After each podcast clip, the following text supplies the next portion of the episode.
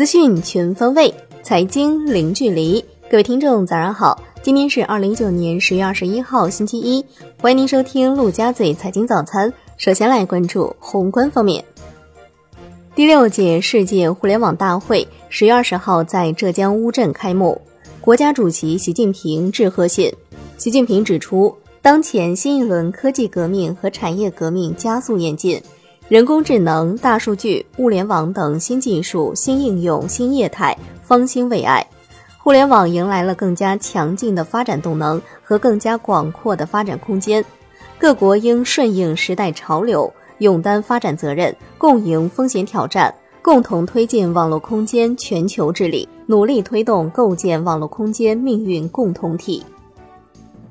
第四十届国际货币与金融委员会会议。在美国华盛顿召开，央行行长易纲介绍了中国经济形势，并表示，近年来多边贸易体系遇到严峻挑战，中方愿与各方合作，共同维护以规则为基础的多边贸易体系。中国将继续推动金融业开放，包括取消外资金融机构的股比限制，为中外金融机构提供平等的竞争环境。上海市长应勇做主题报告时表示，提升城市能级和核心竞争力，创新是根本动力，必须坚定不移实施创新驱动发展战略，增强资源配置能力是关键所在，必须坚定不移提升城市集聚辐射能力。应勇指出，上海正在加快推进生活垃圾分类，希望用五年左右的时间，基本解决垃圾综合治理问题。上海还要持续打好污染防治攻坚战，加快建设生态宜居城市。万德数据显示，本周央行公开市场共有三百亿元逆回购到期，无正回购和央票等到期。广东省统计局透露，二零一九年前三季度，广东 GDP 超过七点七万亿，按可比价格增长百分之六点四。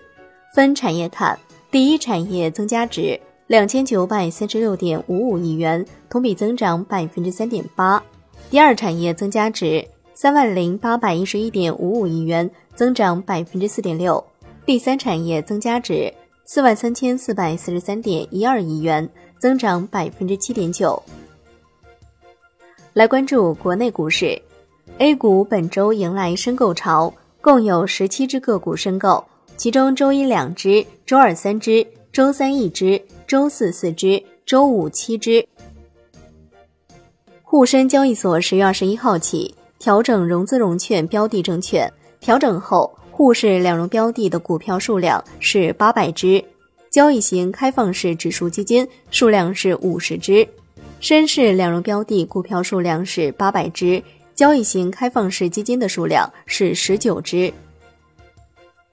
证监会副主席李超表示，加快创业板改革，推进创业板改革并试点注册制，完善发行上市、并购重组、再融资等一系列基础制度，将充分发挥科创板试验田作用，出台再融资、分拆上市等制度规则，细化红筹企业上市有关安排，吸引更多优秀科创企业上市。万达信息公告。中国人寿增持百分之五公司股份，中国人寿及其一致行动人持股比例上升至百分之十五点零二五九。本次权益变动之后，上市公司的实际控制人不发生变更。两只科创板新股周一申购，致远互联申购代码七八七三六九，发行价四十九点三九元，发行市盈率五十九点九九倍，申购上限五千股。浩海生科申购代码七八七三六六，发行价八十九点二三元，发行市盈率四十二点二倍，申购上限四千五百股。金融方面，中基协会长洪磊表示，私募基金累计投资于境内未上市未挂牌企业股权、新三板企业股权和再融资项目数量达到十点七五万个，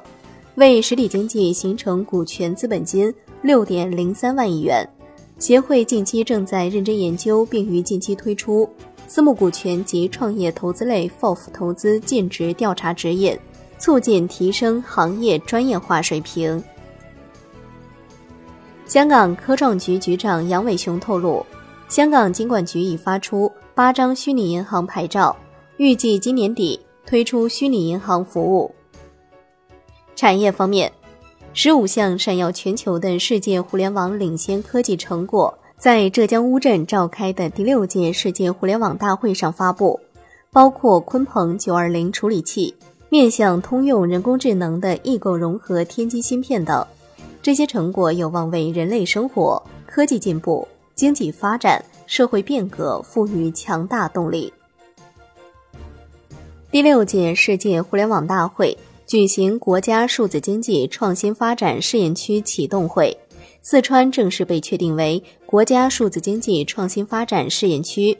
一同被确定为国家数字经济创新发展试验区的，还有河北雄安新区、浙江、福建、广东和重庆。中国互联网发展报告二零一九显示，截至二零一九年六月，中国网民规模是八点五四亿人。互联网普及率达到百分之六十一点二，网站数量五百一十八万个，在线教育用户规模达到二点三二亿人，半年增长率为百分之十五点五，极大满足了人民群众的教育、文化、娱乐需求。国内成品油价新一轮调价窗口开启，受沙特石油设施遭袭后产能迅速恢复，国际经济指标不佳等因素影响。本计价期原油变化率大幅负向开启，预计十月二十一号二十四时起，国内汽柴油价格将迎来下调，每吨或下调一百三十元左右。最新披露贾跃亭破产文件显示，贾跃亭和其妻子甘薇于十月十一号在成都市锦江区人民法院申请离婚，该案状态显示为审理中。海外方面。欧洲理事会主席图斯克宣布，欧盟方面已收到来自英国的延长脱欧期限申请信，将开始与欧盟领导人商讨如何回复。英国议会下议院此前投票通过一项关键修正案，实质上将迫使约翰逊致信欧盟，寻求再度推迟脱欧。但约翰逊表示，即使有法律要求，自己也不会再与欧盟谈判推迟脱欧。商品方面，上期所党委副书记陆文山表示，加快推动氧化铝期货上市，推动稀土期货、新期权、铝期权研发工作，持续扩大期货品种国际化，做好铜期货国际化工作，推动境外布局，探索在“一带一路”沿线国家设立交割仓库和增加注册品牌。好的，以上就是今天陆家嘴财经早餐的精华内容，感谢您的收听，我是夏天，下期再见喽。